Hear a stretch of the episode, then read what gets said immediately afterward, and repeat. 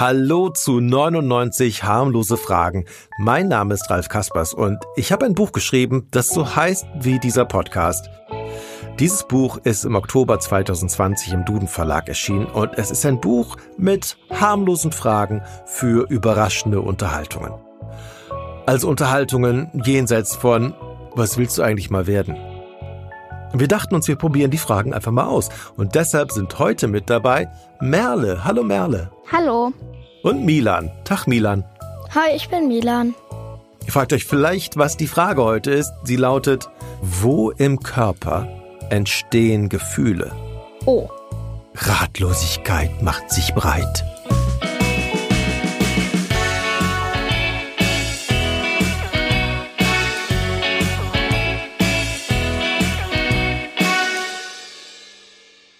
Gibt ja Gefühle, die werden ausgelöst, zum Beispiel durch Sinnesreize. Habt ihr schon mal den kleinen C irgendwo angestoßen? Oh ja. Ja. Wir haben sehr viele Schwellen sagt man Schwellen? Ja, Türschwellen. Es klingt gerade so komisch. Also wir haben sehr viele Schwellen in der Wohnung und da stößt man sich ganz schön oft die Zehen oder die Füße. Tut weh dann, oder? Also ja, vor allem, wenn es dann am kleinen Zeh einmal so baff oder so, ah, das tut richtig weh. Ja, das ist total fies.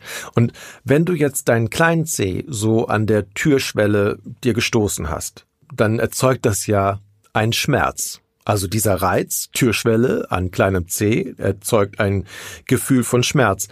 Ich gucke dann meistens immer auf den C, ob der noch dran ist. Wenn er dran ist, dann weiß ich, alles ist in Ordnung. Aber dieser Schmerz ist ja da. Ist der dann im C, der Schmerz, oder ist der irgendwo anders? Ich glaube, der ist im C. Aber natürlich, also er wird vom C ins Bein, durchs Knie, durch den ganzen Körper bis ans Gehirn geleitet. Und da macht es dann Blinken, Blinken, Blinken. Hallo, hier wurde gerade der Zeh gestoßen. Helfer dahin, aufpassen, vielleicht ist er ab oder so. das heißt, der C wird gereizt, wie auch immer, und sendet ein Signal ans Gehirn und das Gehirn sagt, Au! ja. Dann ist der Schmerz doch im Gehirn, oder? Ja, ja schon. schon. Aber trotzdem tut es am C weh. Ja, das ist irgendwie komisch. Das heißt, ohne Gehirn würde man keine Schmerzen haben. Nee. Nö, aber ohne Gehirn würde man wahrscheinlich auch nicht leben. Ja gut, da hast du natürlich vollkommen recht. Wie ist es mit so größeren Gefühlen, die es ja auch gibt? Also zum Beispiel Panik von einem riesigen schwarzen Hund, der auf einmal vor einem steht. Oder, Oder Spinnen. Hast du Angst vor Spinnen? Also ich finde sie, ich habe jetzt keine Angst. Also natürlich vor jetzt einer Tarantel oder so, die mich jetzt töten könnte. Vor der habe ich natürlich Angst.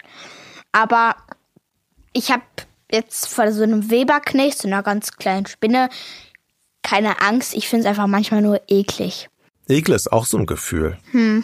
Wo im Körper ist das Ekelgefühl? Ich glaube irgendwie im Bauch. Ich weiß nicht wieso, aber weil es im Bauch dann auch ein bisschen so kribbelt oder so. Und dann sagt man so, i und dann schüttelt sich gleich und ja.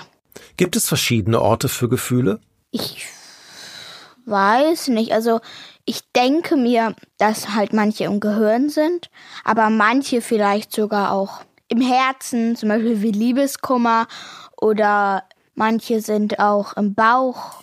Ich denke, der einzige Ort, wo wirklich Gefühle sind, also Gefühle hat man ja eigentlich überall am Körper. Aber ich denke schon, die Zentrale der Gefühle ist wirklich das Gehirn.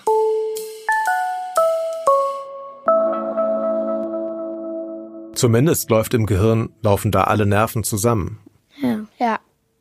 Das ist sowas wie die Schaltzentrale, der Hauptcomputer.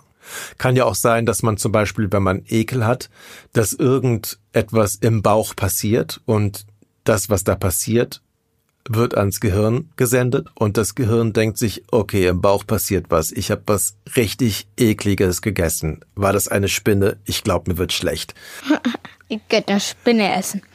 Ja, und trotzdem macht es ja vielleicht dann doch das Gehirn. Schon, also man muss ja das Gefühl auch irgendwie ein bisschen denken. Weil wenn du nicht denkst, dann hast du, dann denkst du ja auch nicht daran, dass du jetzt was Ekliges siehst oder isst oder spürst oder so. Und dazu braucht man natürlich auch das Gehirn.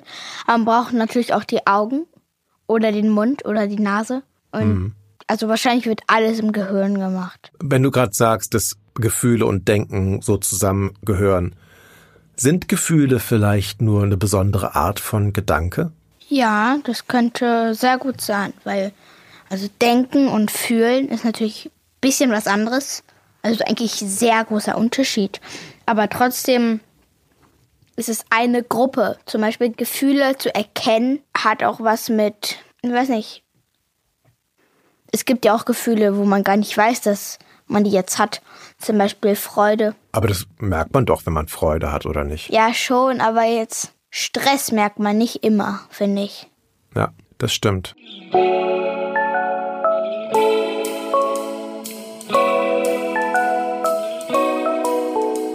Interessant ist ja, man kann sich ja entscheiden, jetzt zum Beispiel an Schokolade zu denken. Also ich kann mir jetzt, mir jetzt vornehmen, jetzt denke ich an Schokolade. Und dann denke ich an Schokolade.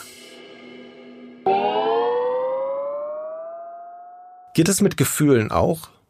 Ich meine, wenn alles im Kopf ist, dann müsste man doch auch, genauso wie man absichtlich an etwas denken kann, kann man dann vielleicht auch Gefühle so absichtlich haben?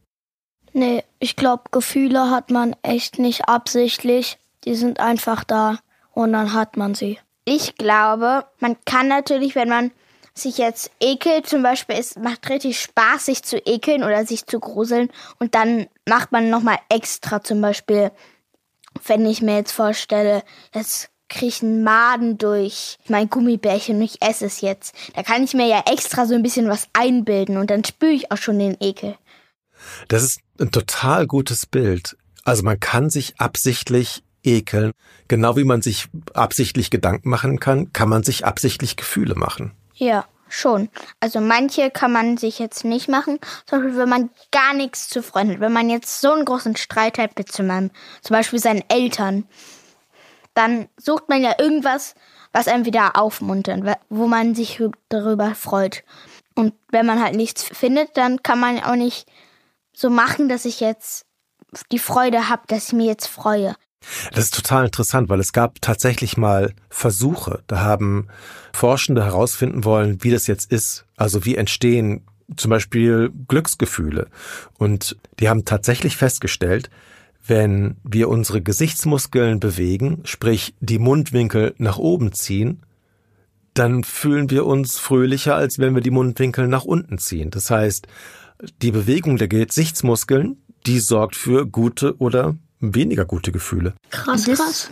Das ist schon komisch, muss ich jetzt ehrlich sagen. Ja. Weil wenn ich jetzt so die Mundwinkel runterziehe, naja, schon, also dann kommt so ein bisschen irgendwie was hoch, aber ich weiß nicht was. Da kommt irgendwie so, so Unzufriedenheit hoch. Dann ist es vielleicht doch besser, wenn man das steuern kann, dass man vielleicht dann doch eher nette Gefühle herbeisteuert, oder? Ja. Ist auf jeden Fall interessant, darüber nachzudenken, wo Gefühle entstehen, finde ich. Und ja, schön, ja. dass wir es zusammen machen konnten.